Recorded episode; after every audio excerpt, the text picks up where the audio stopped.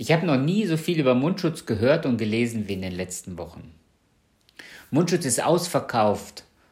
Mundschutz ist gestohlen worden. Mundschutz wird zu Wucherpreisen veräußert. Da gibt es die urigsten Anleitungen, wie man sich selber einen Mundschutz näht.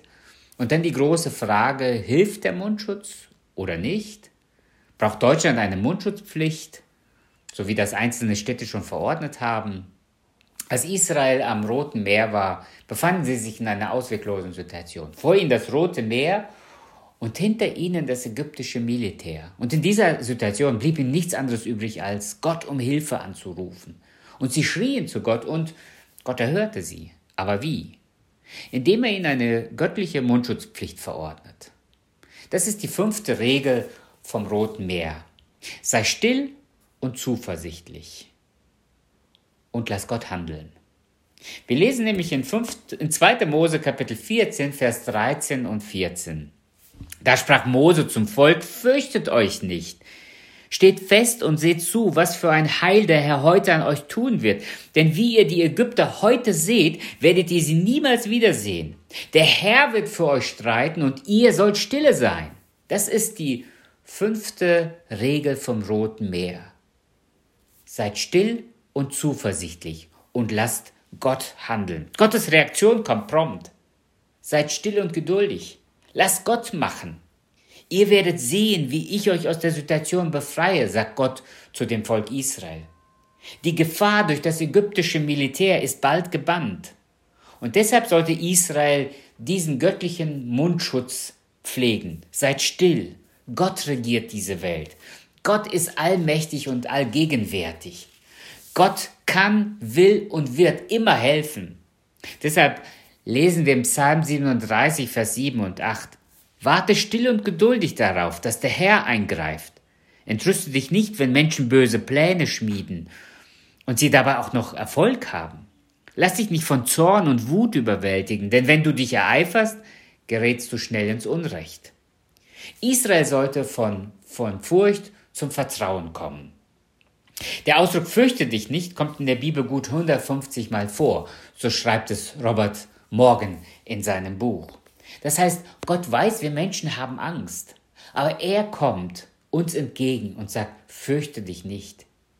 Wir haben gerade Ostern gefeiert und am Ostersonntag, als Jesus von den Toten auferstanden ist, da ist Jesus zu seinen Jüngern gekommen, die ganz verängstigt hinter verschlossenen Türen saßen und was sagt er ihnen? Er sagt ihnen genau das.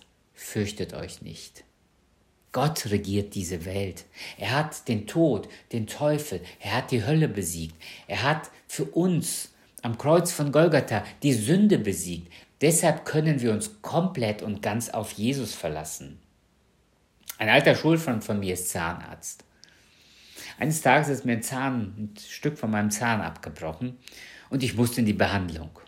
Und mein Freund sagte zu mir, das war eine längere Behandlung, und er sagte zu mir, wenn du ruhig bleibst, kann ich besser arbeiten.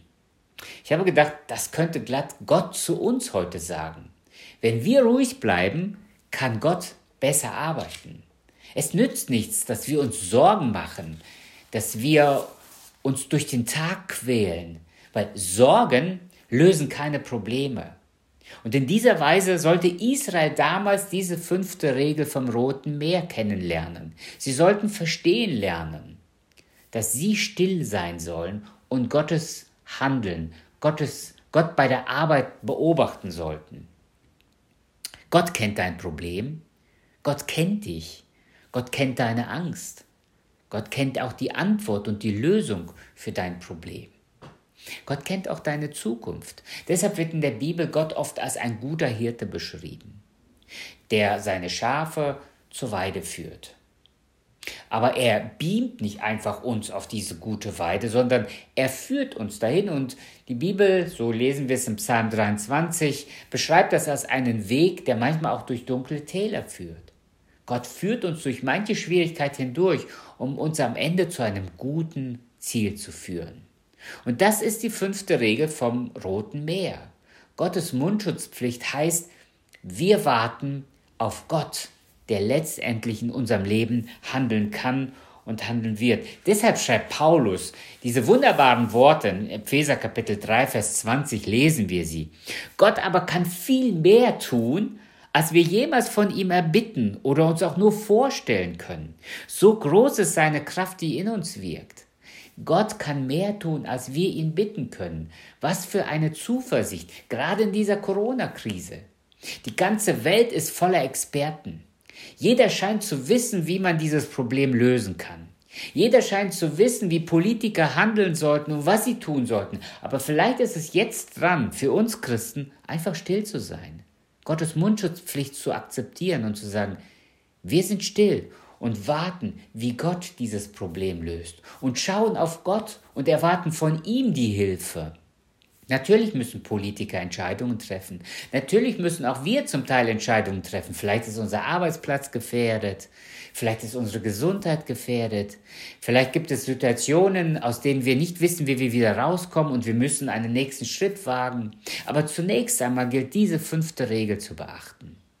Göttliche Mundschutzpflicht heißt, sei still und zuversichtlich und lass Gott handeln.